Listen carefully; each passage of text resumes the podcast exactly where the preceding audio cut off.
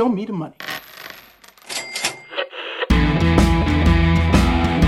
Sim, sim, sim, está começando mais um Stock Pickers, o maior, o melhor, o único, o inigualável podcast de ações. Eu sou o Thiago Salomão, analista da Rico Investimentos e hoje é o episódio 22. Dois patinhos na lagoa, Renatão.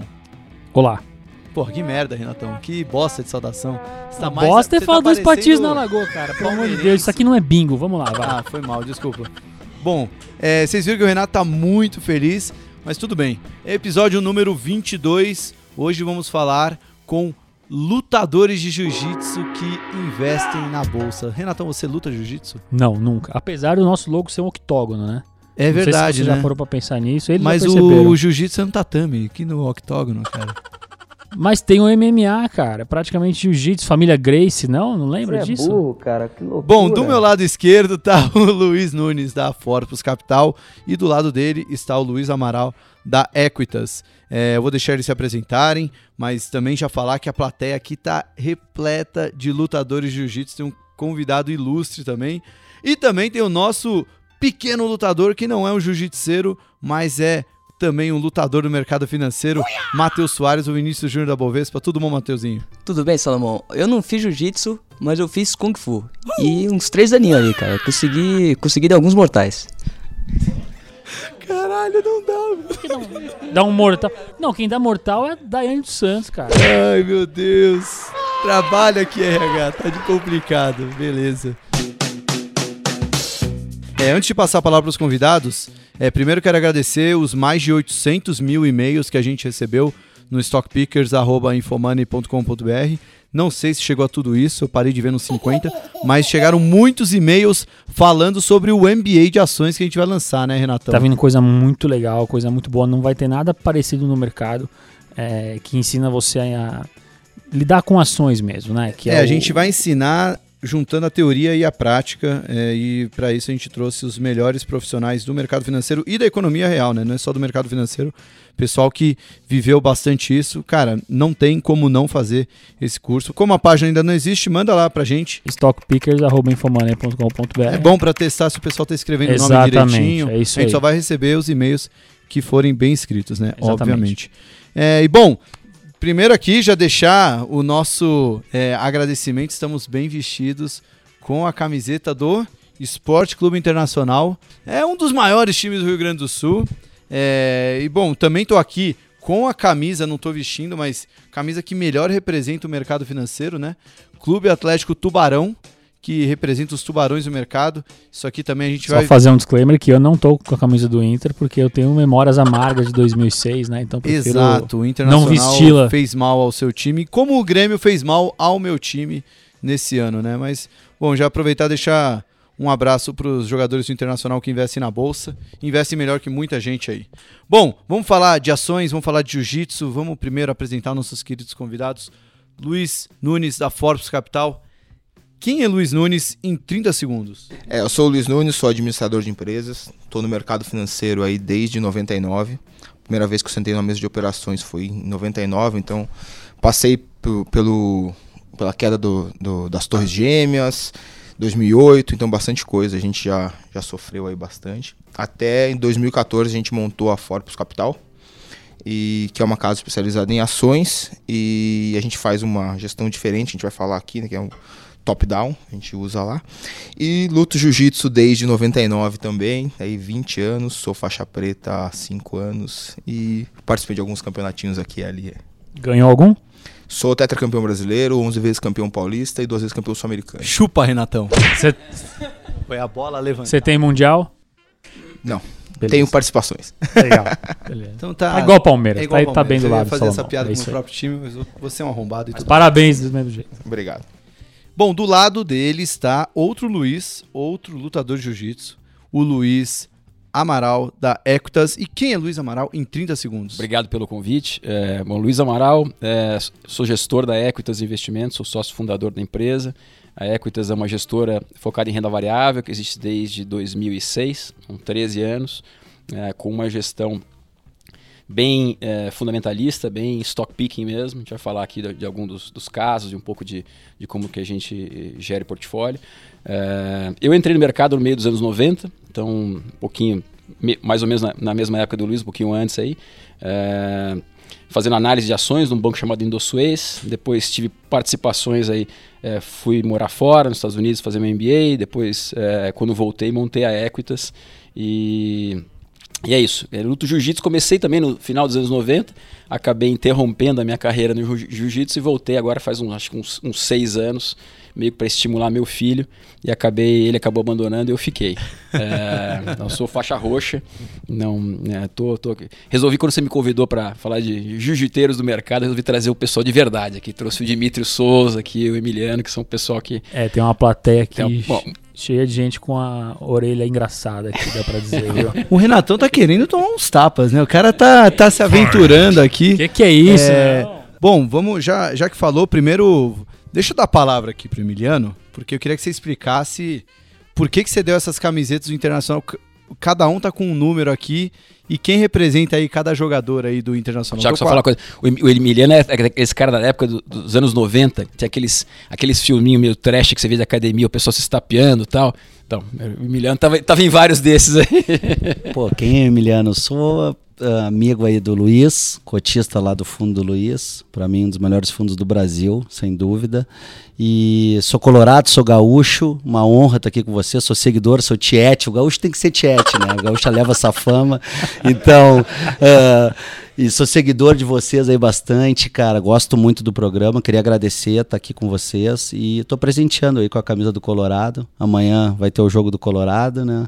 Final contra o Atlético Ontem pra Paranaense. quem estiver ouvindo. É, ontem pra Isso quem. dá azar, viu? Isso deu azar pra É, todo mundo que veio é. aqui. Eu cantei vitória pro Palmeiras e a gente se fudeu. Eu vi. no- Você viu, né? Contra o- aquele time de pouca expressão do Rio Grande do Sul, né? Sim. Esqueci o nome. Que não tem mundial, que nem o Palmeiras. Puta que pariu. Eu vou É. ajudar o cara É. que me fode. Então, ah, agradecer, eu trouxe as camisas aí pra vocês. Eu trouxe o, o D'Alessandro pro nosso zangado da Faria Lima. É, acho que É, fez sentido, fez Fez sentido.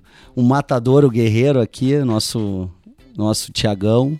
E pro Mateuzinho lá, o Nico Lopes. Não aparece muito, mas quando aparece, define. Tá bom? Muito obrigado aí, cara. Valeu. Valeu, Emiliano. É, bom, vamos. Primeiro, tem alguém aqui que ganhou mais título que você aqui na. Tem o Dimitrios aqui, ó. Fala O com Di- ele aí. Dimitrios. Pergunta, começa perguntando se ele não ganhou alguma coisa. É, não, por favor, em 30 segundos, quem é Dimitrios e o que, que você já ganhou aí nos tatames? Olá, tudo bom, galera? Tudo bom, os ouvintes? É, eu sou Dimitri Souza, a faixa preta desde 2011. É, entre os meus títulos, mais ou menos 9, 10 br- campeonatos brasileiros ao todo, dois mundiais, ah, três campeonatos europeus, e dos principais são esses e outros de menos expressão. Ele tem mais que o meu peso só em medalha, cara. Esse sabe tudo. Pra quem não sabe, final do programa a gente vai terminar, a gente vai ter um. É uma espécie de luta aqui, Renato Santiago contra o Dimitrios. Não, não estarei aqui. Quem vai levar a melhor. Mas até lá, vamos falar muito sobre mercado financeiro. Gente, só que esse primeiro bloco é muito mais aquele papo introdutório. É, vocês, praticantes da, da arte suave, o que, que ela traz pra vocês de positivo quando estão no mercado? É, enfim, fala um pouco dessa. é, o que pode trazer um pouco do mercado financeiro e o jiu-jitsu. Eu acho assim, a grande semelhança que tem do jiu-jitsu com o mercado financeiro. Acho que o jiu-jitsu, diferente de- da maioria dos esportes, quando você está praticando, no momento que você está treinando, que você está lutando, você só descansa quando dá e não quando você quer. Porque às vezes você está muito cansado no meio um- uma corrida, por exemplo, você pode dar uma paradinha e continuar correndo. No jiu-jitsu, se você descansar no momento que o outro está te atacando, aquilo só vai piorando, piorando, piorando. Eu acho que isso é meio parecido com o mercado financeiro. Assim, você- nem é sempre que você está confortável e às vezes você tem que ficar aprender a ficar confortável no desconforto.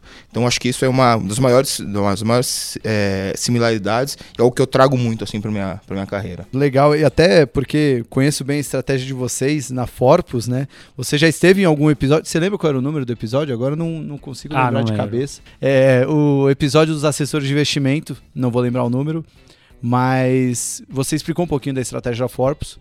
E tem um pouco disso, né? Porque a Forpus, em alguns momentos, ela acaba ficando atrás do Ibovespa por usar uma estratégia de proteção, mas se pegar os meses como é, o, o mês da virada da, do impeachment em 2016, o mês das eleições, né, agora em 2018, vocês conseguem gerar um alfa espetacular e que coloca vocês bem à frente do Ibovespa. Nesse ano de 2019, a gente também está vendo agora nos dois últimos meses. Né? É, eu acho que a nossa, nossa estratégia, né? aproveitar aqui e mandar um abraço para o Francisco e para o Michel, meus sócios lá, os que são responsáveis pela gestão. É, acho que a nossa, a nossa estratégia ela leva muito em consideração os momentos que o mercado pode piorar. Então a gente tem muita proteção na carteira. Então isso gera com que às vezes o mercado é, siga um movimento que muitos, é, muitos competidores ou outros players do mercado, mesmo o Ibovespa, acabam indo mal e o nosso hedge acaba ajudando muito. Então, assim, é uma estratégia que tem um foco bem grande na proteção. Então é exatamente isso aí. Para ficar confortável no desconforto tem que ter bastante proteção. E a proteção às vezes vira o melhor atacante, como outubro de 2018. Quanto que rendeu o fundo naquele mês? Outubro de 18 subiu 48% mais ou menos, que foi uma, uma estratégia que a gente teve. A gente acreditava que ia ter uma alternância de poder do, no, na eleição, mas ela não, não veio acontecendo ao longo do ano, porque estava todo aquele, aquele clima né, de Lula 50%. Vai desidratar, não vai, vai ganhar, não vai, enfim, a gente teve uma, uma, uma posição positiva, a gente estava é, de maneira construtiva em relação ao, ao mercado, mas a gente imaginava que tinha um risco ali ainda, então mantendo a proteção a gente fez uma, uma posição com opções que acabou tendo uma aceleração grande aí e o fundo acabou subindo bastante. Legal, bacana. É, Luiz, o Luiz Amaral, né? Porque agora tem dois Luizes. É, é, a família de Luiz do mercado financeiro, né? Tem. Opa, muita... boa companhia, hein? É, vocês estão em boa companhia, né? Só Stuberger, Soares. Aliás, Stuberger queria estar tá aqui também, né? A gente falou que não ia dar dessa vez. Luiz, manda um e-mail pra gente na próxima. É a segunda seguida que o Struba não vem, mas a gente tá vendo aqui, viu, Luiz? Não, é brincadeira, o Stuberger. Quando você quiser vir, Luiz, venha, tá? Só avisar antes para ver se a gente tá aqui para te receber, mas pode vir. Amaral, e você, o que você pode trazer pra gente aí sobre mercado financeiro e jiu-jitsu? Jiu-jitsu, para mim, ele tem um elemento de equilíbrio também de vida, né? Dá uma, uma filosofada aqui. Eu, eu, eu acho que, assim, pra você ter equilíbrio, você tem que ter uma, uma, boa, é, uma boa vida familiar, uma boa vida profissional e alguma coisa a mais. Para mim, uh, esse alguma coisa a mais é, é o jiu-jitsu hoje. E, mas eu, eu acho que tem muita semelhança principalmente na questão de evolução. É, tanto no mercado financeiro quanto o jiu-jitsu está evoluindo o tempo todo. E, e, e para você fazer bem, você tem que estar tá disposto a aprender o tempo todo, estudar, estudar, aprender e, e evoluir junto. Então, é, acho que tem uma semelhança para mim grande entre as, entre as duas coisas. Complementando aqui o Luiz na mesma linha e se cercar de pessoas dos melhores possíveis, ali para você ter a, essas novidades, essas informações, como a gente faz aqui, como a gente faz lá na academia, treinando com o Dimitros, por exemplo. E o, isso é, é muito louco do mercado, né? Que o tempo que você está no mercado não necessariamente vai te garantir é, o, menos prejuízos ou até. É, me, obviamente você vai ter melhores resultados conforme você tem mais experiência, mas você nunca vai ficar 100% protegido. Né? O mercado financeiro está sempre nos ensinando coisa nova e talvez as maiores tombos que a gente toma é quando a gente acha que já aprendeu demais, né? É isso aí. E não, não tem fórmula, né? Está o tempo inteiro evoluindo, você tem que ter a cabeça aberta e, e, e, buscar aprender o tempo todo. Então tem algumas formas do passado, de grandes mestres do passado aí, é, que não se aplicam mais. Foram. É, tem conceitos por trás que são muito úteis até hoje, mas, mas que você tem que aplicar na, na realidade de hoje. Jiu-jitsu é a mesma coisa. Dizer, o jiu-jitsu que o, que o Dimitrios pratica hoje é bem diferente do, do, do, do jiu-jitsu do, do Hélio Grace lá atrás apesar de que os conceitos são, são os mesmos, né? Então é isso aí, tem que aprender e evoluir. Legal. Bom, vamos dar uma pausa rapidinha e no segundo bloco a gente volta para saber o que os nossos queridos gestores estão fazendo com a estratégia, onde eles estão colocando dinheiro no mercado. É um segundo, a gente já volta. Esse é o Stock Pickers com a apresentação de Tiago Salomão.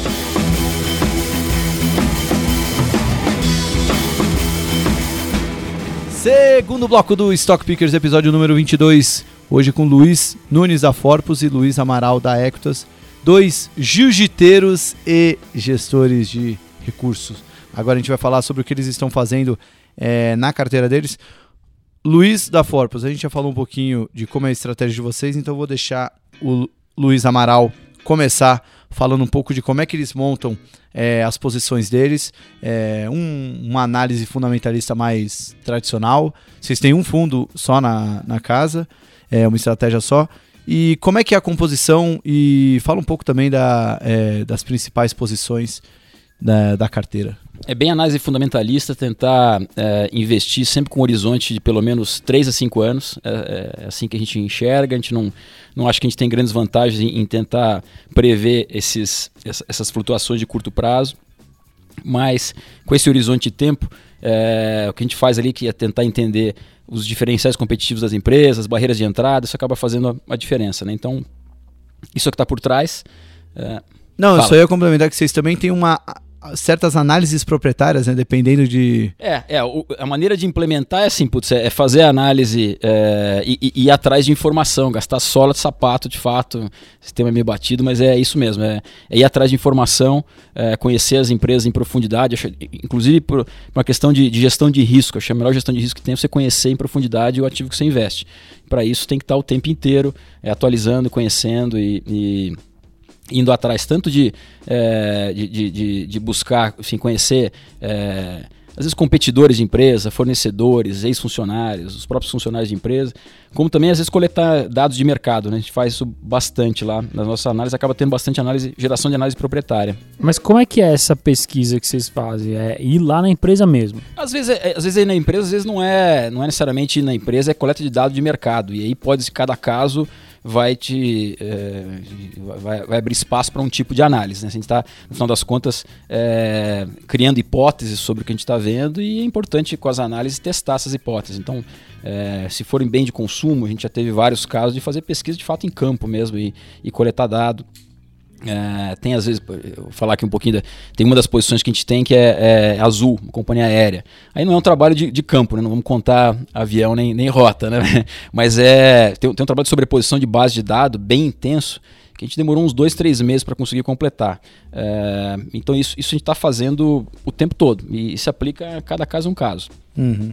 Não, é que quando a gente teve nossa primeira conversa, é, você contou, se não me engano, era Localiza, que vocês fizeram algum estudo é, mais no detalhe? É, Putz, tem, tem bastante. Localiza, a gente, a gente tinha um trabalho é, de, de, querer tentar entender como é que estava evoluindo lá o, o, o, lado de yield management deles, que foi algo que eles botaram bastante é, esforço nos últimos anos e ganharam bastante inteligência de precificação, né? Então a gente desenvolveu um, um sisteminha lá, um robozinho para bater de fato preço o tempo inteiro e, e entender como é que eles estão é, mexendo o preço em comparação com a, com a competição em várias praças. A gente consegue entender como é que é a estratégia dele, inclusive de, de, de, de manter pressão sobre a competição dele. Né? Isso é um, um exemplo de, de como a gente fez com o Localiza, mas isso é feito o tempo todo. Tem um negócio parecido também com companhia aérea, é, mas enfim, tem todos os nossos casos de investimento, a gente tem alguma coisa que a gente faz de coleta de dados. E, bom, você falou de azul. É, vamos aproveitar para pegar esse tema é, bem atual, né? Hoje é, a gente está gravando uma terça-feira. É, no sábado, agora, é, tivemos o, o ataque do, dos drones, né? Que acho que. Não sei se todo mundo tem essa curiosidade, mas minha leitura parou em pensar como é que eu primeiro fui pesquisar como é que existem drones que fazem esses ataques de fato, né? Mas o, o ponto é que atingiram grande parte da produção é, da, da, da Arábia Saudita, um dos maiores produtores mundiais é, de petróleo, e a gente viu o petróleo subindo quase 15% na segunda-feira. Hoje, terça-feira, estava caindo por volta de 1% na, de manhã, não sei como está agora, mas a Azul foi uma das mais impactadas a bolsa na segunda-feira, caiu 10%. O que, que, vocês fizeram com a Azul? Vocês só é, acompanharam, aproveitaram essa queda para comprar, imaginando que a oferta vai se, é, vai se normalizar? Enfim, como um velho investor nato que é, olha a empresa com um horizonte de 3 a 5 anos faz num momento em que uma notícia de curto prazo impacta bastante a, a empresa investida? É, no nosso caso, lá a gente não fez nada, na verdade. É, tem uma informação nova aí de um evento inesperado que acabou afetando é, um, um insumo importante para a empresa a gente não tem uma opinião, assim, não tem nenhum diferencial para fazer uma análise qual que é o desenrolar disso, né? Eu tô vendo que todo mundo está vendo, se teve um, um ataque inesperado, também não sei explicar aqui qual foi, qual foi o instrumento que foi usado, que tipo de drone, é, mas tem uma, tem uma, uma disruptura né, momentânea na, na, na, oferta de petróleo, esse negócio é, pode ter vários desenrolares políticos que eu confesso que não tenho nenhum diferencial aí, né? É, mas é um dos riscos que tem o investimento de, de, de uma companhia aérea. De, no, no, nosso caso de Azul, isso está bem mapeado. A gente sabe como é que a gente lida com isso, né? Lida primeiro é, fazendo uma, um dimensionamento de posição correto. Então, aquela coisa que eu falei, primeiro, primeiro layer que você tem ali de proteção, de entendimento de risco é você conhecer em profundidade, saber que tipo de risco que você está correndo.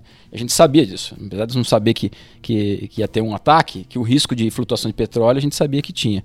Aí tem que dimensionar isso num portfólio que tem que, é, que tem que fazer sentido, tanto o tamanho das posições em função do tipo de risco, quanto a, a diversificação em fatores de risco. Então, para dar um exemplo, como é que a gente trata isso no nosso portfólio, uma posição que a gente tem também, por outras razões, mas que está maior do que estaria individualmente, é a Petrobras. Então eu tenho no portfólio hoje tanto Azul quanto Petrobras maior do que elas estariam individualmente, porque elas têm aqui é, em comum um fator de risco, é o fator petróleo, que afeta as duas de forma oposta. É, então, elemento de diversificação aqui no portfólio que a gente consegue fazendo esse tipo de, de combinação. Né? Afinal das contas, o que a gente oferece é um portfólio, né? não é, é composto por ações, mas o que interessa para mim é, é, é, o risco, perfil de risco do portfólio. Pô, isso me interessa muito porque a Azul foi uma das sorteadas na carteira Sort Pickers dessa semana. Puta que azar, hein, mano? E já abriu caindo muito, mas agora acabei de checar, tá, caindo só 1,15 de acordo com o preço de abertura de segunda. Podia ter sido muito pior. Ah, que você colocou com o preço de abertura de segunda? É. Ah, que bom então, porque ela já abriu com. Se você pegasse fechamento de sexta. Exatamente, esse, que tava- é o, esse que é o processo. Aí esse azul estaria mais vermelho. Patuts. Já. É. Mas também peguei Ultra, grupo Ultra que tá dando uma. Boa, Tá legal. um é, a carteira a gente vai alcançar o Foi Monkey muito Stocks. balanceada, né? Parece até que foi de propósito. É isso. Até o sorteio aleatório da Mega Sena também sabe sabe fazer uma carteira diversificada. Exato. É, Luiz da Forpus, vocês tinham alguma posição em companhia aérea? Como é que vocês estão? Não, esse não é um, não é um setor que a gente estava olhando mais, não. É, a gente entende que, assim como, como acho que como todo mundo, tem pouco edge, tem pouco vantagem em saber analisar essa, essa parte do petróleo. A gente não entende muito disso. Acho que ninguém é muito especialista em geopolítica do, do petróleo no, no, no Oriente Médio. Acho difícil ali. Mas não, a resposta é não. A gente não tinha nada ali de, de, de aéreas e acabamos, continuamos olhando. E vocês, você já trouxe isso na, na sua breve participação, mas até nas nossas conversas vocês estavam bem cautelosos, para não dizer pessimista, com o cenário internacional em 2019. Até isso justificava algumas posições é, defensivas, né, algumas puts ou alguns shorts que vocês tinham é, para ganhar nesse cenário de uma piora do cenário internacional, né? É, como é que tá isso aí? Re- repassando rapidamente isso aqui que a gente faz lá, tá? Nosso primeiro insumo, como a gente faz o top-down, né? Nosso primeiro insumo é, o é a parte econômica mundial e política, e a gente depura isso para os setores, e aí de- dentro dos setores a gente passa para os analistas que vão selecionar quatro a cinco empresas. Então nossa carteira basicamente é composta, em, na maioria do tempo, por entre quatro e cinco setores, 4 a 5 empresas por setor e a gente faz 130 a 30. O que quer dizer isso? A gente fica 130% comprado e 30% vendido. Então, normalmente são 4 a 5 setores comprados, um setor vendido. Então, basicamente é essa. E aí tem uma, a terceira subdivisão, subestratégia da carteira, que é esse, essa proteção para o evento de cauda, que é uma compra de normalmente de opções, algo em torno de 2% do patrimônio ali, para proteger de algo que seja totalmente contrário à nossa carteira básica. Legal. Então vocês têm sempre grupos de ações, nunca uma ação específica, é, comprados, um grupo vendido e uma pequena fatia ali para derivativos. Perfeito. A gente, por que, que a gente faz a parte top-down e não bottom-up, né? Que a gente sabe que tem muita gente fazendo bem, o Luiz é um deles, por exemplo, que a gente entende, assim, tem uma, uma historinha que é, mostra muito por que, a gente faz isso. Imagina que amanhã o Warren Buffett vira o CEO da Petrobras, vai fazer todas as mudanças certas e corretas e tudo vai se ajustar. E o petróleo vai lá de 70 dólares para 1 dólar. Isso não adianta muito, acho que a empresa vai sofrer de qualquer jeito. Então a gente prefere buscar lá no, no nosso expertise, é muito mais de tentar en- entender os vetores macroeconômicos do que especificamente as diferenças por empresa.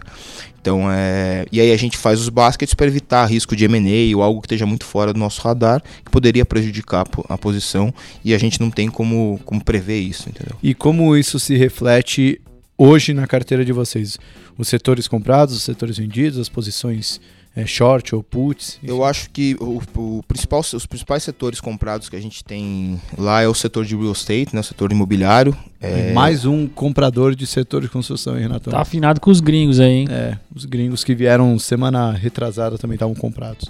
o, esse é o, eu acho que é o, é o- é o principal setor da gente lá. A gente entende que esse setor como um todo sofreu muito no- nos últimos 10, 15 anos. Aí teve ações que caíram com 80%, 70%. E a gente entende com uma potencial eh, melhoria de crédito e também de, de renda. Isso aí pode, pode retomar por, por bastante tempo. E o setor de logística, a gente gosta muito, que tá um setor está bem deprimido aí no, no, no Brasil. E tende a receber muito, muito, muitos investimentos. Quando você fala setor de logística, quem seriam as empresas que. Assim, é mais uma Rumo, o Log. Lo- Login, Santos Brasil, Ah, Júlio tá. Simões, Wilson Sons. E no lado da, da construção, quais em particular, assim, que você tá vendo com melhores A gente olhos? gosta muito de JHSS, JHSF, Elbor, eh, Trisul, Direcional, Lopes. A gente gosta do, do ecossistema como um todo. A gente acaba Porque não tem construtora de todos os tipos aí, né? É, exatamente. A gente gosta do, do, do call é, como um todo de, de real setor, estate. né? é, exatamente. Acho que a gente não tem lá, a gente não tá short, mas a gente não tem a parte shoppings, né? A gente entende que, vai, que sofre no mundo todo com essa. essa é, tendência de ter de compra online, apesar do Brasil ser uma história diferente, que tem a segurança, tem o entretenimento e tudo mais, mas a gente tá, tá neutro nesse setor. E o setor que a gente gosta menos é o setor de commodities, que é exatamente nosso call, que de Brasil positivo e lá fora a gente bem cauteloso, que a gente pode imaginar inclusive que com essa guerra comercial Tá muita gente esperando que o fim da guerra comercial poderia ser um alívio pro mercado. A gente imagina que isso aí pode ser o, o começo de um grande problema. Queria que você falasse mais disso, porque acho que a gente teve essa conversa começo do ano. Fiquei até um pouco assustado, fiquei um mix de, pô, esse cara tá louco e tô assustado, né? Porque o cenário que vocês desenhavam era de um, um possível acordo comercial. A gente poderia ver algo.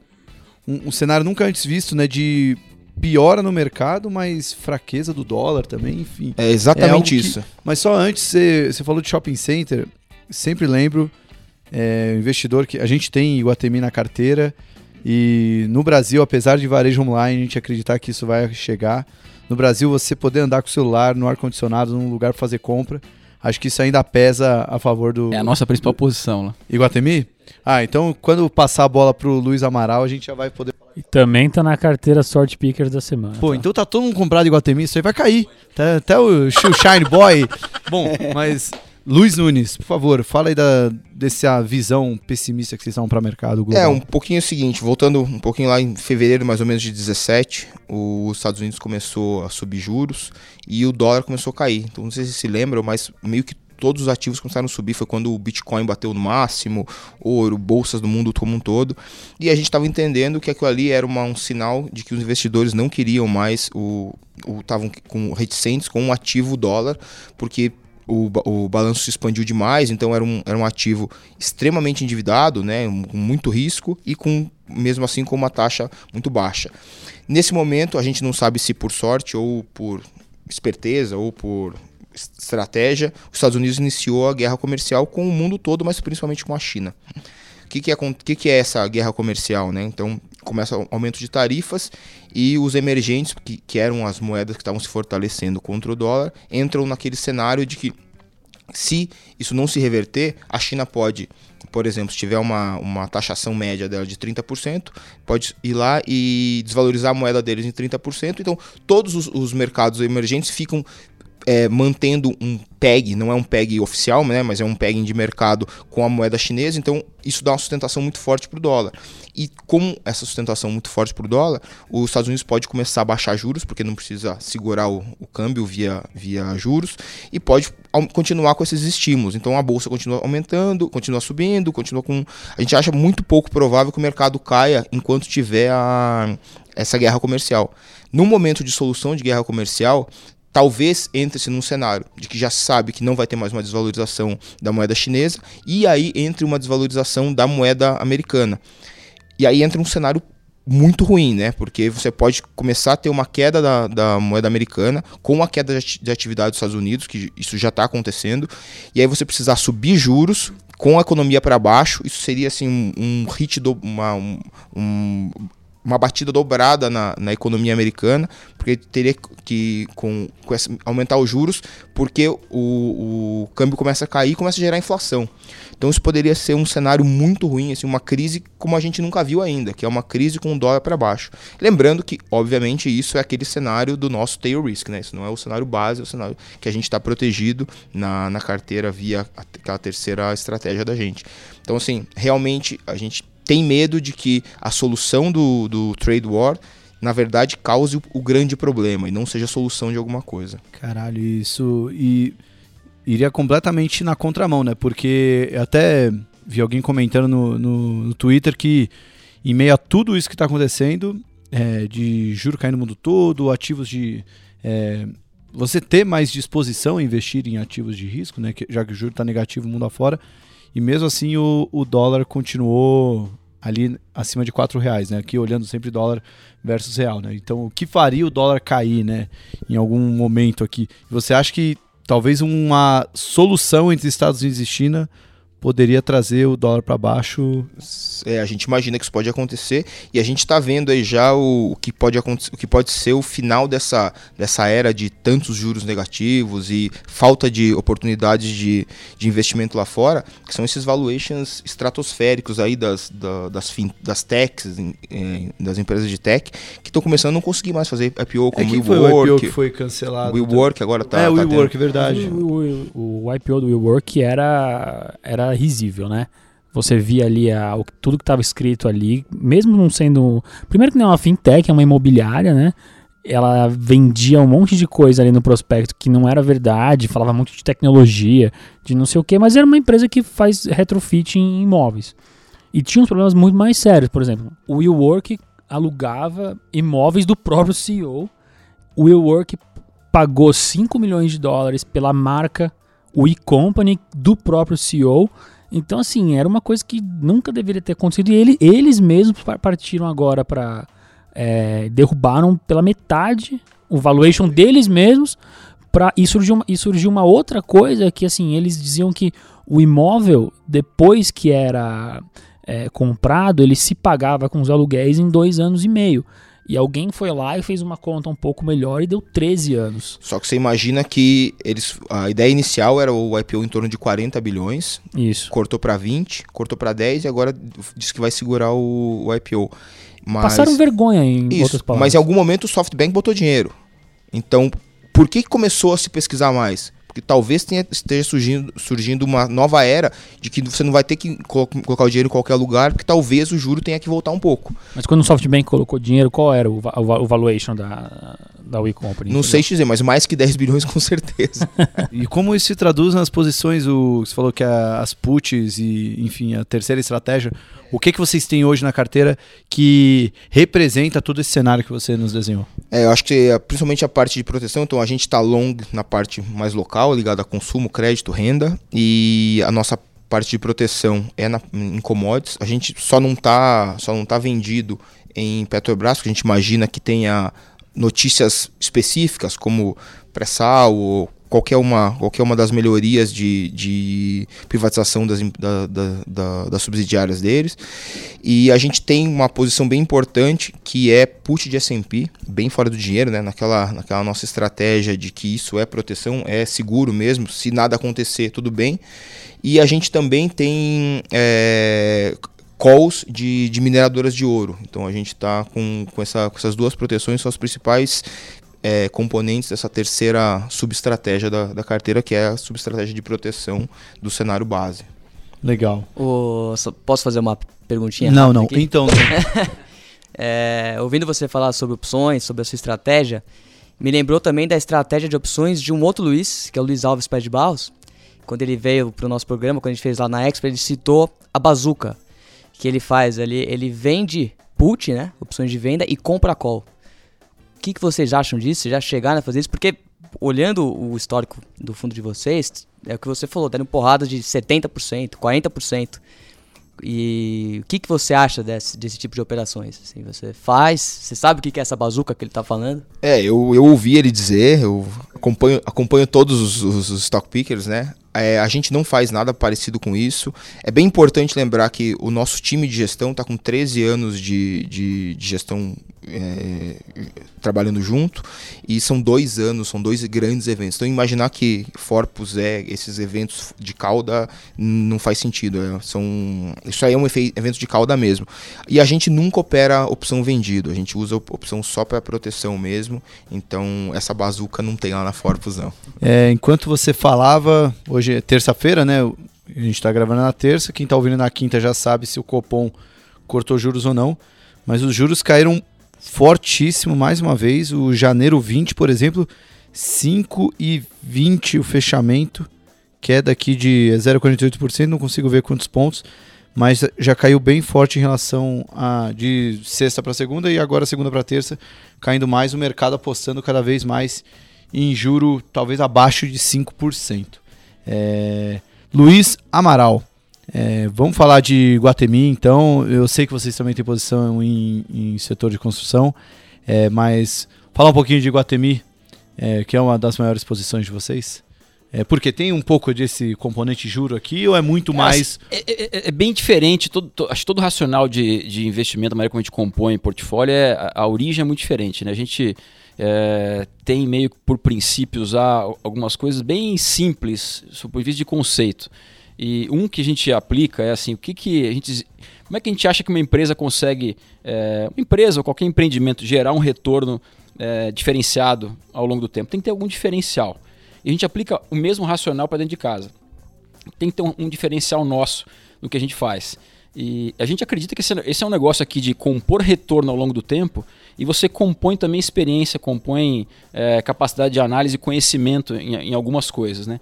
Fazendo isso com foco ao longo do tempo, você consegue ter alguns diferenciais. Eu não acho que a gente, lá, lá na, é, na Equitas, vai ter um diferencial sobre analisar é, putz, eventos complexos macroeconômicos que acontecem no outro lado do mundo, que todo mundo está monitorando. Quer dizer, eu, eu, acho que a gente, a gente fala bem sobre isso, assim, mas é uma conversa que a gente pode bater papo aqui sobre eventos. Mas pegar nosso dinheiro, dinheiro de, de investidor, para colocar para trabalhar, a gente, a gente faz sempre em coisas que a gente acha que tem um diferencial. E nos casos que você está colocando, Iguatemi, é, construção, a gente não está pensando tanto no setor, a gente está olhando o caso individual. Agora, tem um sweet spot que a gente vê acontecer com, com certa frequência, que é uma oportunidade de, de investimento interessante, olhando para médio e longo prazo, mas que está dentro de um tema meio fraco, meio ruim, uma coisa pouco sexy. Shopping center tem disso, como companhia aérea também tem. Eu falei de azul, pô, todo mundo que eu falo de azul, o cara já tem uma opinião feita e ele acha que é uma opinião autoral dele, né, proprietária. Ele acha que, pô, companhia aérea não se investe e tal, todo mundo tem isso, né? A pessoa não sabe que não, não, foi dele, né? Não é que ele criou isso, ele, ele, ele leu, ele, o Buffett... Um dogma, praticamente. Um dogma. Né? Não, mas isso veio de algum lugar. Né? O Buffett fez um belíssimo trabalho de, de, de passar essa imagem de que a companhia aérea é um desastre, e realmente o histórico das companhias aéreas é um desastre. Agora, se você olhar na carteira do Berkshire nos últimos três anos, ele está com todas as companhias aéreas lá. Né? A genialidade dele não vem. Ele, ele é muito bom em fazer as. A, a, a, sumarizar é, pensamentos complexos em frases curtas, né? é excepcional.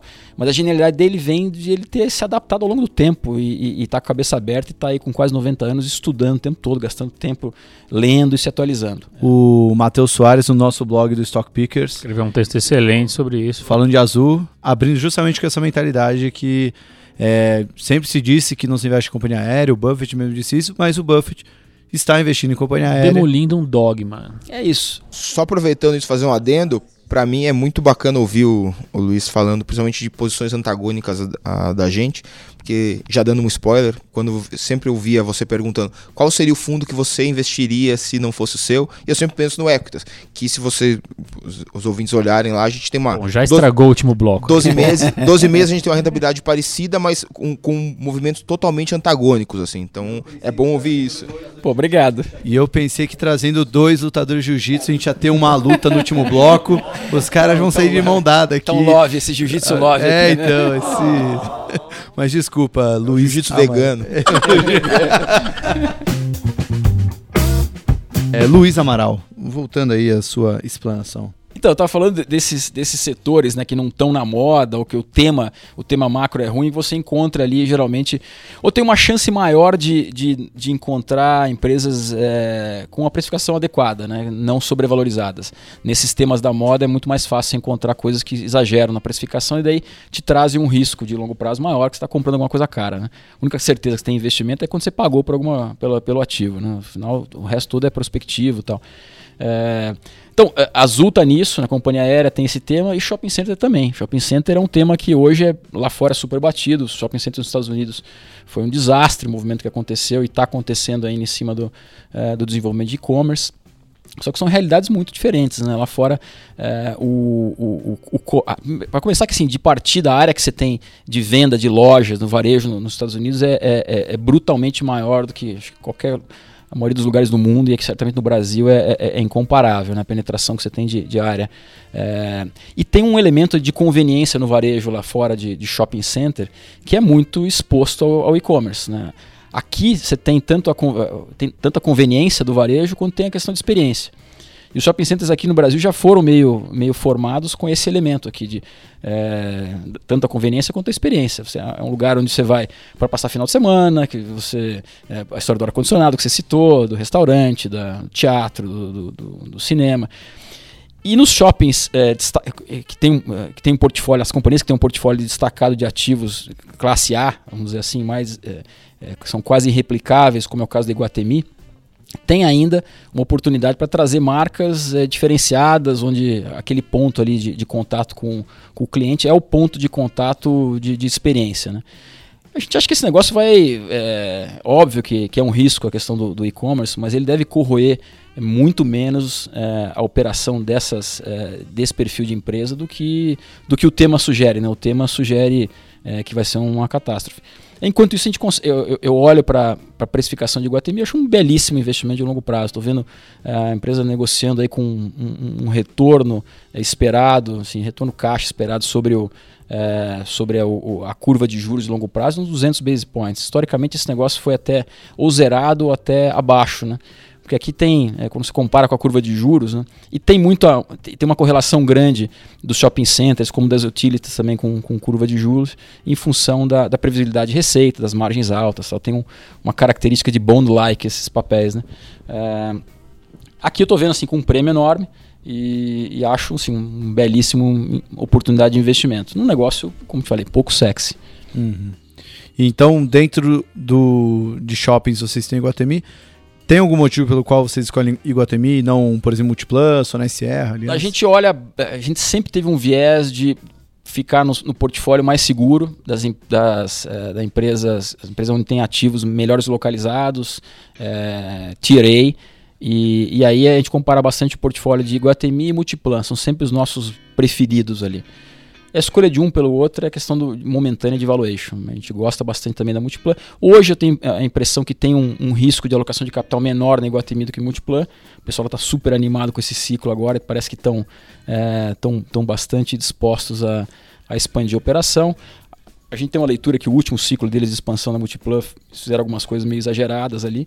Então a gente acha que tem um, um risco menor de alocação na, na, Iguatemi e com um valuation melhor. E no é. caso da Azul, por que não? Porque Azul não Gol? A operação é bem diferente, né? Aí é, aí é, é, é meio comparar. Não, não, chega a esse extremo, mas eu, eu, falo, a gente tem investimento em setor de construção, não tanto pelo setor, mas pela empresa, a Zetec, que é muito diferente a, a maneira como opera do resto das, das incorporadoras. A Azul é, é bem diferente da Gol. A Gol tá, é, apesar de, de Gol e Latam terem feito um movimento, uma tentativa de isolar um pouco mais as malhas, é, como lá fora aconteceu, e a grande fragilidade dessa indústria vem da sobreposição de malha. Né? Na hora que você tem é, a mesma oferta, com um produto que é mais ou menos a mesma coisa, é, nos mesmos lugares, você briga por preço. A Azul conseguiu um negócio diferente, meio que uma combinação aqui, um pouco de visão, um pouco de competência, um pouco de sorte também.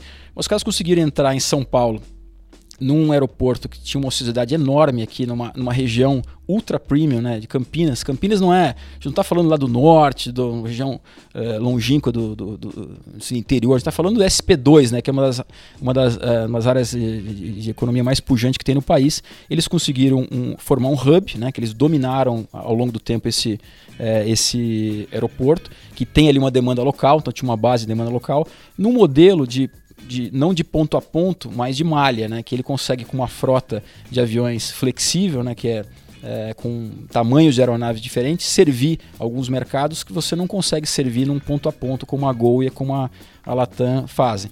Então a, ele tem no final das contas conseguiu montar um modelo de uma capilaridade muito maior. Estamos falando de atender acho que 120, 130 é, destinos a partir daqui de, de, é, de Viracopos. Está fazendo o mesmo movimento de expansão para dominar o hub é, com confins e está fazendo em Recife também. E, e, ele vai ganhando eficiência no hub conforme ele vai conectando esses pontos no interior. E o que ele, tá, o que ele fez ao longo do tempo foi muito mais do que brigar com o Gol e, e com o TAM, ele deslocou um mercado ali de, é, de ônibus, no final das contas, né? porque eram mercados atendidos, que não eram atendidos por Gol e TAM. O jeito que sai lá de, a tua terra lá do, do sul, lá de Passo Fundo, e vai para Cuiabá, você não vai nunca atender um cara desse com um 737 fazendo. Vai ter, deve ter uns dois, três passageiros que fazem essa rota. Mas numa, num racional de pegar esses caras num avião menor, traz ele de passo fundo, um avião cheio, eh, com eficiência, coloca num hub que dali ele sai para vários destinos, você consegue ter a, a, tua malha cheia, né? E uma malha que é muito difícil de você competir. Então, assim, barreira de entrada para é, no negócio parecido com o da Azul, é muito. É, é, é difícil pra caramba copiar o modelo, entendeu?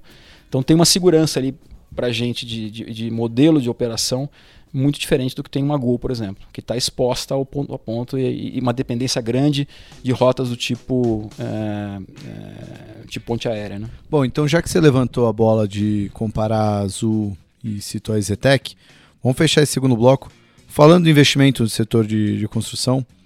É, vocês têm a Exetec há nove anos, você falou, né? É, tá há nove anos a carteira. É a, é a ação que está há mais tempo na carteira.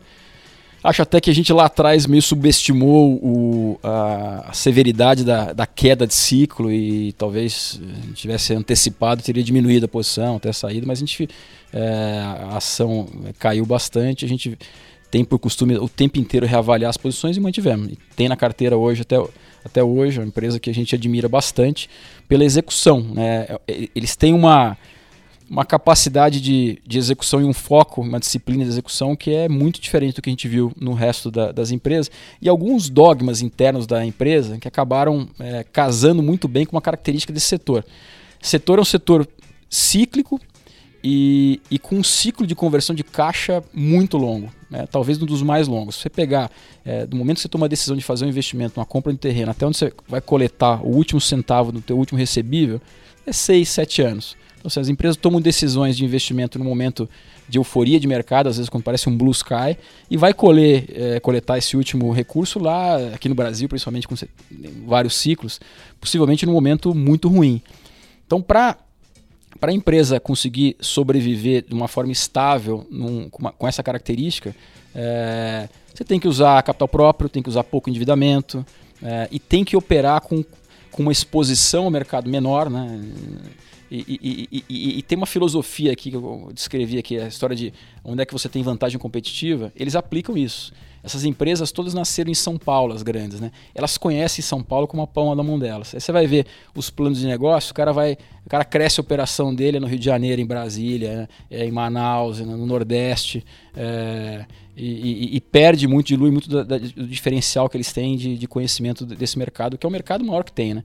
A Zetec sempre teve disciplina, ficou em São Paulo, onde ela conhece, é, e tem um, uma preocupação ali de operar todos as, os elementos da, é, de uma operação imobiliária, de incorporação imobiliária, com perfeição. É, é, cuidado para comprar o terreno certo, pelo preço certo, depois, quando for lançar, é definir o produto certo, é, vender pelo preço certo, para o comprador certo, com a força de venda é, bem, bem disciplinada, na velocidade correta, depois para coletar o, o, o recurso é, no tempo e com dinheiro é, com, com, capital proprietário. Eles conseguem, conseguiram ao longo do tempo, e isso está mostrando agora também, conseguiram ser anticíclicos, que é onde você às vezes gera muito valor para o acionista. Como a, é, essa indústria, ela, ela, meio que vai quando tem crédito, todo mundo lança, e depois quando está na baixa, todo mundo sofre, se você ter capacidade de fazer o um movimento inverso, dá uma capacidade de gerar muito valor. Então eles lá atrás, exemplo prático, é, nos últimos anos, aí, quando está todo mundo com problema de liquidez para pagar dívida de banco, eles eram caixa líquido, tinham condição de comprar terreno. Então hoje é, o mercado aqui de São Paulo está bombando, tá? Aqui de, de, de, lançamento. É um dos mercados mais quentes desde o pico lá de mercado lá em 2012, 2013. Quem tem produto para lançar com um terreno bem posicionado é a Zetec, que fez esse movimento antes.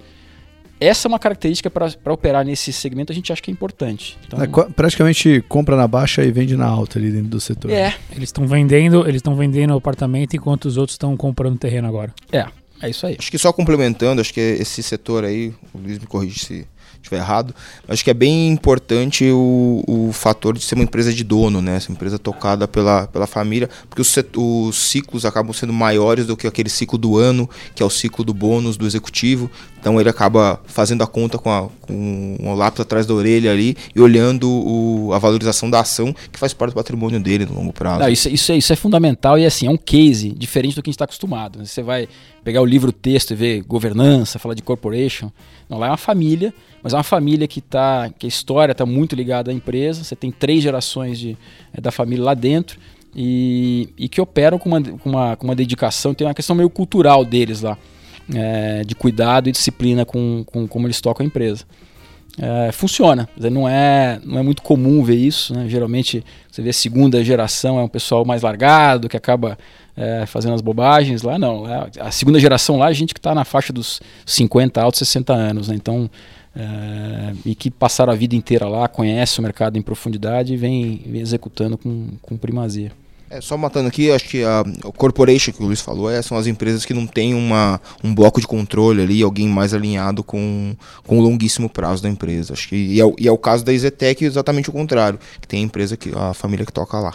Bom, maravilha. É, o Mateuzinho tem um comentário antes de terminar o bloco? Antes de fechar o bloco, só queria que você explicasse uma, um ponto, é, Luiz Amaral. Um dia vocês vieram aqui na XP e comentaram sobre o Tina ou Tina Moment. O, o que, Tina. O que, que seria o Tina Moment? A gente está falando isso para nas apresentações mais recentes. Eu estou dizendo que é o momento Tina da renda variável, né? E o Tina é o There is no alternative.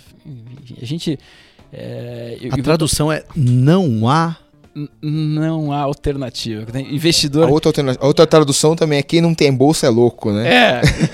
o, o, cara que teve, se acostumou com o retorno passado, se quiser ter alguma coisa próxima do que foi, não tem jeito, vai ter que se expor à renda variável. A gente. Eu, eu gasto um tempinho nessa apresentação é, é, fazendo o ponto de que as pessoas às vezes não têm noção, mas o nosso mercado de investimento aqui no Brasil, ele é muito fora do, do normal. Ele é muito é, muito, muito louco. Né? A gente viveu numa situação muito distorcida por muito tempo, que é a história do CDI. O sujeito aqui, investidor no Brasil, ele conseguia ter retorno alto, né, de longo prazo, com dinheiro parado em conta, com liquidez diária, garantido pelo Tesouro. Isso é um troço, uma jabuticaba, né? Nossa, assim, só existe no Brasil e, e é insustentável. A gente chegou num, assim, num ponto em que isso acabou. Quem não acredita ainda está sonhando aí com, com, com, a volta do passado, mas não volta, não vai ter mais isso. E, e é normal você ver é, em países onde você conviveu com a taxa de juros em patamares mais civilizados por mais tempo, você ter alocação de renda variável de pessoa física da ordem de 40%, 50%, 60%. Aqui no Brasil a média da pessoa física é 7%. É, eu não acho que a gente vai, num curto espaço de tempo, para 40%, 50%. Mas a direção está dada. E tem, tem, razão de ser isso, né? Se você quiser ter retorno alto, no final das contas tem que ter uma coisa por trás aqui, né? Tem que ter geração de, de riqueza por trás, né? Geração de riqueza acontece na iniciativa privada, né? E, e não, no, não no Estado. Então não tem jeito, você tem que ter exposição a, a, esse movimento de geração de riqueza, tendo exposição à iniciativa privada através de, de participação em, em empresas. É, daí que vem o, o, tal do Tina. E como nossos ouvintes às vezes falam que a gente fala muito inglês, a gente pode chamar de Nhoa, né? De o quê? Nhoa. Nhoa? É. Por quê? Não há outra alternativa. Ah, você traduziu. Vou mudar a capa da apresentação. Nhoa é melhor. Aí, então você já tem duas, né? Quando vai falar com o institucional, aí você usa o Tina Moment. Aí vai falar com o varejão ou Nhoa. Essa participação aqui já agregou valor demais. Bom, dessa forma a gente termina o segundo bloco desse episódio número 22. No terceiro bloco a gente volta para saber das derrapadas dos livros, das curiosidades dos nossos gestores. Um segundo a gente já volta. Esse é o Stock Pickers com a apresentação de Tiago Salomão.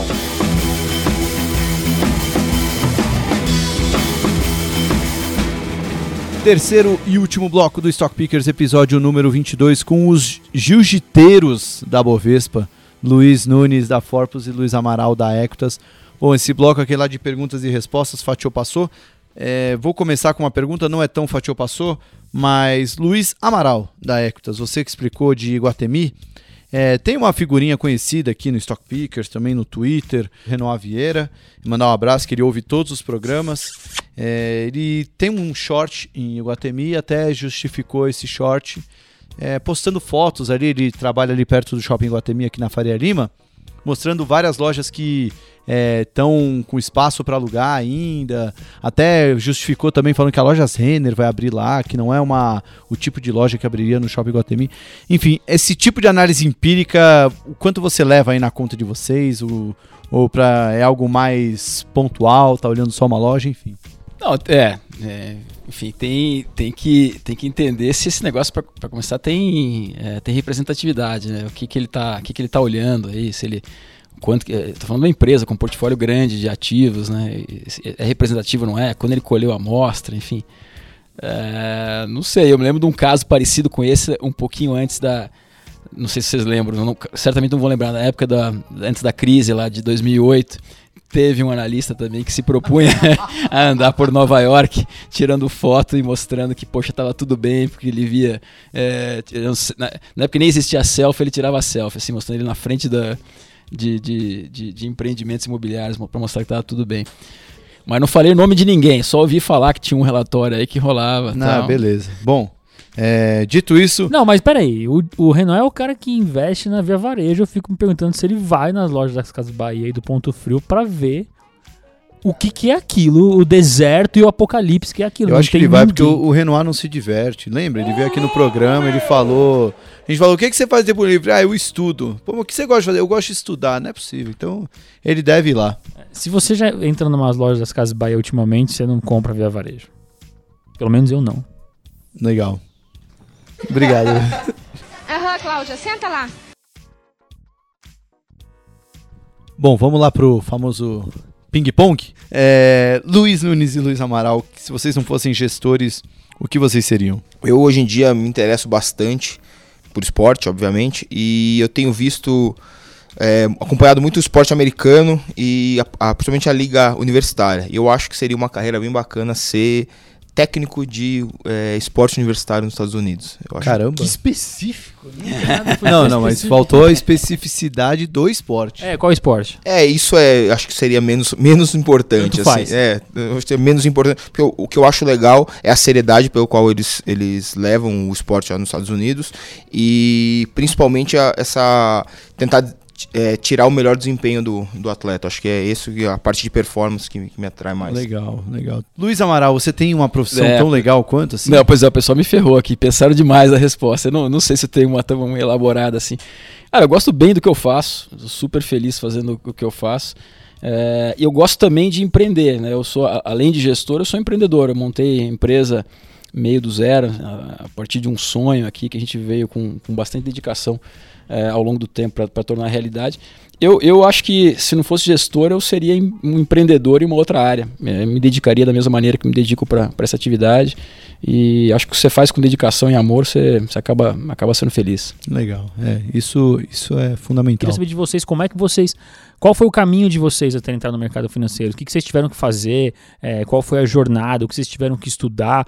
E o que, que você mais é, é, sentiu falta? O que você acha que poderia, que não tinha quando vocês entraram, que poderia ter hoje, que ia ajudar muito, principalmente para quem quer trabalhar com ações, né? Quando eu entrei direto da faculdade, fui estagiário né, no, no mercado e descobri lá na, na mesa de operações o quanto a prática era diferente da, da teoria. Eu acho que hoje em dia tem muito acesso à informação. Não sei se dá para aprender tudo com o Twitter, com, a, com as redes sociais, enfim, mas dá para você ter ideia do que você precisa estudar. Então eu acho que hoje em dia tá, tá mais fácil o direcionamento. Aí seria bom que tivesse tido nosso tempo. E você, Luiz Amaral? Olha, eu, eu- o meu foi uma, uma trajetória meio por acaso. Eu comecei no meio dos, dos anos 90, como eu falei no começo lá. é, primeiro em consultoria, aí me envolvi num projeto de avaliação de empresa e adorei aquele negócio e fui, pô, quem faz isso, né? Descobri o mercado financeiro através da consultoria e acabei indo para um banco fazer análise é, sell side na época. A bolsa era completamente diferente do que é hoje, uma bolsa na época de privatização. 70% do Ibovespa era Telebrás e suas subsidiárias, depois acabou virando uma bolsa de commodities e está aí hoje numa outra fase de transformação. E eu, eu tive uma- um período fora, acabei indo estudar fora, fui fazer um MBA e, e depois fui trabalhar em investment banking e, e resolvi empreender ali no meio dos anos dois, em 2006, eh, achando que eu poderia eh, juntar meu conhecimento de análise de começo de carreira com conhecimento setorial de várias companhias que eu tinha eh, contato do lado de, de investment banking e, e- e ter um diferencial aí é assim que a gente começou, né? Então assim que eu fui, parei, assim que me tornei gestor, É, não foi um master plan lá de início de carreira, falou, poxa, quero ser analista, eu quero ser gestor e, e vou seguir um, um, um tracking. Foi, mas, mas eu, eu olhando para trás, assim, eu acho que todas as experiências que eu tive ao longo do tempo foram contribuíram bastante para a maneira como a gente olha hoje ações e, e analisa empresas. Acho que é, eu, não- eu não mudaria nada. Para mim fez, fez muito sentido o trajeto que eu fiz, apesar de não ter sido um trajeto retilíneo, vamos dizer assim. Se tivesse um caminho claro a ser seguido, assim, você acha que teria facilitado para vocês dois? Ah, sem dúvida, né? Você ter um guia, alguma coisa que me encurtasse muito o caminho, porque no fim das contas na vida tudo é tentativa e erro, né? Então, se você tiver menos, menos erros no meio do caminho, você acaba encurtando o caminho. Sem dúvida, eu acharia ótimo.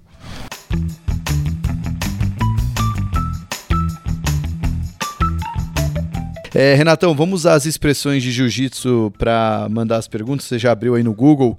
É, bom, vamos aí então, É, meus queridos. Quem é o Creonte da Bolsa? Antes disso, o que, que é Creonte? Creonte é o traidor, né? É o que quebra a confiança. Então, qual a empresa que quebra a confiança ou quebrou ou quebrará a confiança dos investidores? Pô, acho que nos últimos anos aí tiveram bastante, né? A Lava Jato ajudou a trazer muita à, à tona. Mas acho que vou falar uma que é, é consenso para quase todo mundo aí, que acho que o Grupo X acabou quebrando a, a confiança de muita gente, né? Boa. E você, Luiz Amaral? Não, mais recente, acho que o, o- o grande creonte aí foi a Cielo, né? Até pouco tempo atrás o pessoal era apaixonado pela empresa, tá? achavam que, que aquele modelo ali era, era meio que indestrutível, imutável e, e- e decepcionou bastante. né? A gente está vendo aqui uma, uma transformação grande nesse mercado dela. Acho que foi o grande traidor da confiança dos investidores. Legal. E quem é a ação faixa preta do mercado? Aquela que atingiu o nível de excelência? O Hélio Grace da Bolsa. É, pode ser o, a empresa que vocês. A, a empresa é excelente, não necessariamente vocês são comprados, mas aquela empresa já atingiu um nível máximo ali. É, Eu acho, que- eu, eu acho que é localiza. Hoje eu diria que é localiza. E você tá comprado nela. Sim. Tá, legal. Eu acho muito da Ezetec. A Ezetec tá, atingiu um nível de excelência grande aí no setor dela. Bacana. É, e quem é a ação faixa branca? Aquela que tá começando agora, mas pode virar faixa preta ali no futuro. Seria aquela small cap, aquela ação que vocês estão acompanhando, que pode ter um futuro brilhante aí. Acho que uma ação que pode se reinventar bem e pode até ter um, um- um futuro promissor, isso é uma faixa branca que vira uma faixa preta, né? A gente gosta de falar que o faixa preta nada é além de que um faixa branca que nunca desistiu. Acho que Bepan, Bepan pode ser uma ação aí que pode se reinventar. Bepan é o Banco Pan mesmo, né? O Bepan 4. Legal. Então, da faixa branca da, da, da ação small cap aqui, que eu acho que pode ser uma, é um potencial. Ela é uma, eu acho que é uma faixa preta na operação dela, mas é uma faixa branca na bolsa, que é a Panvel. É uma, é uma small capzinha, a gente tem uma posiçãozinha pequena lá no, na- no fundo, porque enfim, tem um problema de liquidez ali grande. É, mas é, ad- tenho admiração profunda pela. Uma rede de pela farmácia, né? Uma rede de farmácia lá do sul. É pouco, pouco conhecida aqui em São É, Paulo. mas tá chegando em São Paulo, tem algumas lojas. Tá, tem É umas muito forte lojas no aqui, Paraná, uns- né? Hã? Muito forte no Paraná. Eles são, eles são muito fortes no Rio Grande do Sul. No Rio Grande do Sul o pessoal fala, eu vou na Panvel, né? Eu vou na farmácia, assim, é, é esse nível. Lá é, é a turma bem barrista. é, eles têm um domínio total. Depois começaram, tem uma disciplina de expansão, expandiram Santa Catarina, Paraná, foram muito bem é, nos dois estados. Então a região sul tá, tá bem dominada ali. Estão entrando em São Paulo. Eles são benchmark em algumas operações, tipo é, produto próprio. Eles adotaram isso lá no meio dos anos 2000, meio copiando aquele modelo da Boots lá fora, que deu muito certo. e viraram meio que benchmark disso em, em, aqui no Brasil. E agora, por incrível que pareça, ser um player regional, nesse negócio do omnichannel para o varejo que é tão importante, nesse segmento eles estão na frente. O digital, o, o e-commerce. Magazine Luiza da farmácia? É o Magazine, é, não sei se chega tanto, mas. Qual é a ação que já te finalizou? Ô louco, bicho. Cara, no nosso caso, a gente é um investidor mais setorial, né? Então vou. vou... A gente teve uma, um short em commodities dois anos atrás. E acho que essa é uma, foi um grande aprendizado pra gente que acabou que a gente estava certo na hora errada, que é igual a estar tá errado. Então, esse short de, de, de commodities, não. Acho que foi isso, foi esse setor aí, então. Legal. E você, Luiz Amaral? Finalizar, nunca me finalizaram, né? Ô, o jogo é... aí. Nossa, aí sim. Não, o jogo é, o jogo é sobreviver. O Cara, jogo é sem derrotas, é isso. Mas, mas teve, eu já tomei uns tomos de várias aqui. Já tomou um espalha-frango? Já tomei um espalha-frango de algumas. Olha lá, o Renatão fez a lição de casa, hein? eu acho que assim, os principais erros, assim, onde, onde, onde mais doeu aí foi, principalmente nesses casos que oticamente parece bacana, né? aquelas empresas baratas, assim, que o pessoal, justamente o analista júnior se apaixona, vezes, ah, diferença de valuation é enorme e tal, então, pô, esse negócio não é possível, né? Geralmente esses não é possível são, são terríveis, né? Uh, eu já eu fui muito mal no passado em Marisa, né? Marisa já pegou acho que todo analista júnior. Uh, fui muito mal, infelizmente, na Tecnisa também. Uh, também muito parecido assim, o racional, né? Coisas pareciam muito baratas, tal. Ah, teve mais um monte de coisa aqui que eu fui fui mal ao longo do tempo. Então, bastante tempo na estrada, né? Então a gente tem.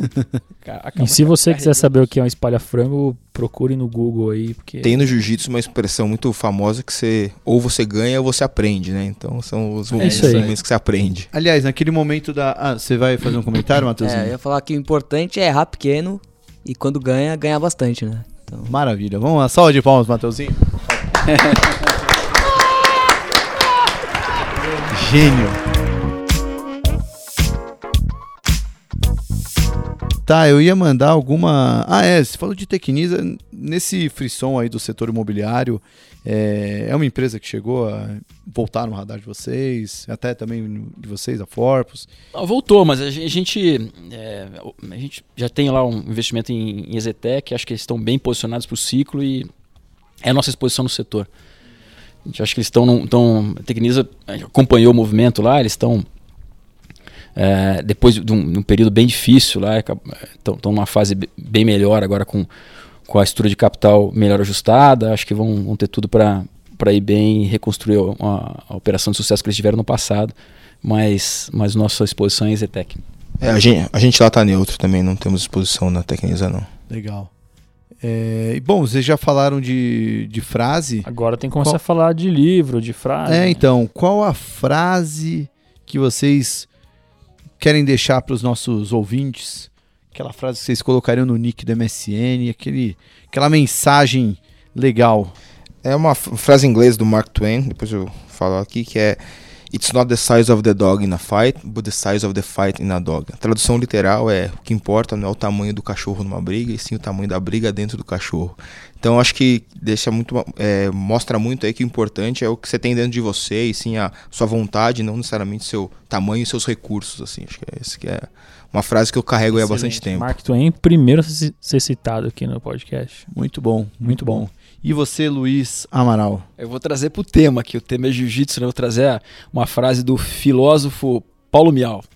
Ele falou o seguinte: Perdeu, cala a boca e vai treinar.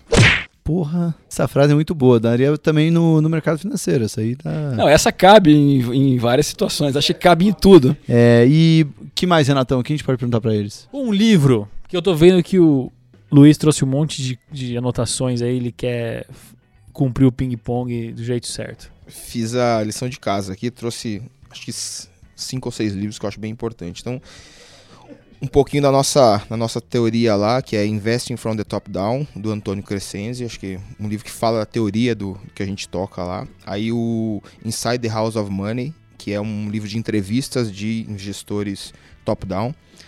Dois livros que eu acho bem importante para quem quer entender que é um romance de, de mercado, que é o Liar's Poker, do, do Michael Lewis, e o Mercadores da Noite, do Ivan Santana. E aí, trazendo ao nosso tema aí do dia, é o Why I Fight, que é o Porquê Eu Luto, que é um livro que conta a história do BJ Penn, que foi o primeiro não brasileiro campeão mundial de jiu-jitsu, um ícone do MMA, então um livro bem bacana. Você trouxe uma lista de 28 livros também, Luiz? Putz, não trouxe, mas assim, de investimento, eu acho que o, melhor livro é o aquele primeiro do Howard Marks. Esse segundo, eu acho que ele foi meio, foi meio com é, meio na camisa, mas o primeiro, aquele, o The Most Important Thing, acho, me, acho o melhor livro de investimento. É, traz uma série de pensamentos ali bem, bem importantes. Acho que esse livro é, é melhor apreciado por quem já tem algum tipo de, de, de, de prática. É, acho que não é para analista júnior mas acho o melhor livro de investimento. Geral, assim, tem um livro, até que não é tão, tão. deve ter uns três anos, é recente, que eu acho bem legal, que todo mundo deveria ler, que chama Grit. É, tem até uma versão em português que é Garra. É, Poder da Paixão e da Perseverança. É um. Enfim, até passei essa pro, pro Jimmy. É, é, super legal sobre atitude em relação a, a, a tudo na vida. Né? E tem o outro que é meio que é, bastante correlacionado é, de uma outra pesquisadora. É, esse, o Garra foi escrito pela, pela, é, pela Angela Duckworth, uma, uma, uma, psicóloga americana, e tem outro chamado Mindset, que é uma outra pesquisadora da, da, da Universidade de Stanford, é, chamado Carol Dweck, também excelente, mais ou menos no mesmo tema. Legal. E um filme? A Origem. A Origem, eu acho, eu acho o filme um dos melhores filmes da história, eu já assisti ele umas 30 vezes e cada vez você e é, uma coisa e diferente. E o pino não cai, né? É. No finalzinho a, lá, a grande, eu fico vendo grande, pra ver se cai aquela porra no final ali, não cai. A não. grande verdade é que se você se importa se o pino cai ou não, você precisa ver mais umas 30 vezes. É, então eu vou ver. Vou lá, tô vendo ali. Tô vendo ali. E Luiz Amaral? Eu vou falar, eu vou falar um aqui, meio que homenagem ao meu filho aqui, que é, é fanzaço do Poderoso Chefão. O moleque adora. Só uma pergunta, qual a idade dele? 16 anos. Ah, tudo bem já. Tudo bem. Pedro Amaral. Bom, dessa forma a gente termina, Renatão. Você tem alguma pergunta, Mateuzinho? É, vocês têm alguma pergunta? É verdade, né? Tem tanta gente aqui, ninguém quer mandar uma pergunta. Excelente. Então, por favor, venha até aqui, se apresente e faça a pergunta. Bom, eu sou o Rafael, de Mogi das Cruzes, lutador de jiu-jitsu e trader faço só Forex, agora estou iniciando em ações. Na verdade, a minha pergunta é como vocês entraram e qual foi o time de entrar no jiu-jitsu? É, um esporte, sei lá, vocês estavam estressados com o mercado e decidiram fazer um esporte ou não? Acho que no meu caso é, foi meio natural. Eu vim para São Paulo em 98, logo para entrar na faculdade. E sempre gostei de luta e tinha uma academia perto da minha casa e acabou acontecendo assim, foi um uma, eu gostava de assistir aqueles, o, o UFC lá, 1, 2, 3, lá de 92, 93. E aí gostava muito, tinha uma, uma, uma academia perto, acabei indo e ficou. São 20 anos aí já de, de tatame. Não, tá falando, eu, eu, eu comecei no meio do, no final dos anos 90, o primeiro contato que eu tive, eu gostava bastante de, de Ultimate Fight na época, né, o UFC, e eu vi uma vez uma luta do, do Fábio Gurgel, que é o, o mestre lá da Aliança, que me impressionou demais pela garra do cara. É, ele, ele lutou com, com um cara na época que era enfim, uns 40 quilos mais pesado que ele, um lutador conhecido até de, de wrestling. E, e foi uma luta, assim, super foi Com o Mark Kerr, né? Com o Mark É. Foi, putz, aqui tem, tem um negócio diferente, precisa, preciso entender. E eu comecei a praticar naquela época. Aí fui para os Estados Unidos uma época morar lá, fui buscar uma academia, tinha um filho do Carson Grace, tinha uma academia em Chicago. Eu treinei um tempo lá, aí acabei enfim, mudando de lá e, e, perdi contato. E voltei agora mais recente porque achava que meu filho precisava é, aprender e levei lá meio para estimular naquela história. Pô, levei no tênis, jogar tênis com ele, vamos levar no jiu-jitsu, praticar para dar exemplo. E ele acabou saindo e eu fiquei. E, estou, enfim, super feliz aí com, com a volta. Agora você falou uma coisa que me veio uma pergunta. Uma luta que vocês guardam na cabeça é, pode ser uma luta pessoal também, mas uma luta que vocês assistiram e falou, caralho, essa luta foi foda. Pra mim, uma luta que eu sempre lembro é a luta do Minotauro com o Bob Sepp. Puta, essa luta do caralho. Que ali mostra jiu-jitsu, né? Um, uma diferença de peso brutal, de força. E o Minotauro apanha bastante, mostra que it's not the size of the dog in a fight, it's the size of the Ele, fight in ele a quebrou dog. a costela naquela, naquele É, ele quebrou inteiro, né? Você vê assim os dois, aí você vê que o cara que tá com a mão levantada, você fala assim, cara, a última coisa que eu queria ser é o cara que ganhou, né? O cara tá todo quebrado, mas ele pega uma, um armlock, né? uma chave de braço no final ali. E é uma luta que eu guardo muito, assim. eu- É, Eu, eu tenho umas da- da- das antigas lá. Essas do, do, do Fábio com, com o Marquero, pra mim, é, enfim, uma das imbatíveis.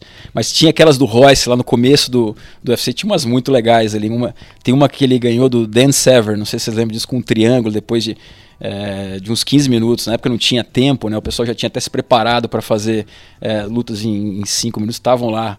Eu já tinha entrado pro intervalo até na, na transmissão, eles estavam lutando ainda, ele pegou o cara num triângulo. Foi, enfim, foi bem legal. Bom, desse jeito feliz e alegre, a gente termina o Stock Pickers episódio número 22. Gostaria de agradecer aos dois Luizes que participaram, a todos os espectadores aqui que estiveram presentes. E A- pelas camisas do Internacional também. Exatamente. Não Ah, vou é, usar, mas vou guardar com muito respeito aqui. A camisa do Clube Atlético Tubarão, esqueci de falar, né? Foi dado pelo Google Almeida, é, analista comportamental da Rico Investimentos. Ele não gosta de ser chamado de analista técnico. Vai fazer aniversário amanhã, quarta-feira, que também é conhecido como ontem, já que o programa foi ao ar na quinta. Então, Guguinha, parabéns e muito obrigado pela camisa do Clube Atlético Tubarão. E obrigado ao professor Arthur Vieira de Moraes, meu grande amigo, professor de fundos imobiliários, que nos deu o livro Valuation, Guia Fundamental em Modelagem Excel, que é do Ricardo Serra e do Michael Wickert, que também é amiguinho do Matheus, porque ajudou muito a gente no Ó, dos e vindo do professor caps. Arthur aí, um dos mais bem avaliados do Infomoney. Não, e um baita cara legal, pena que é corintiano, mas É, é, isso sempre lamentável. é mas- muito lamentável, muito lamentável. Mas ele é um cara muito gente boa, professor Arthur, E Esse eu vou ler pra ver se eu paro de passar vergonha aqui no podcast, viu? É isso, mas não leia muito porque você já tem a carteira Sorte Pickers que tá cagando pro Valuation. E é desse jeito que a gente termina o programa. Muito obrigado a todo mundo. Valeu, Camilinha, pela produção, edição e coordenação desse programa. Valeu, Mateuzinho, pelos pensamentos maravilhosos que compartilhou com a gente. E muito obrigado, Renatão, pelo bom humor de sempre. Semana que vem a gente tá de volta com mais Stock Pickers. Tchau!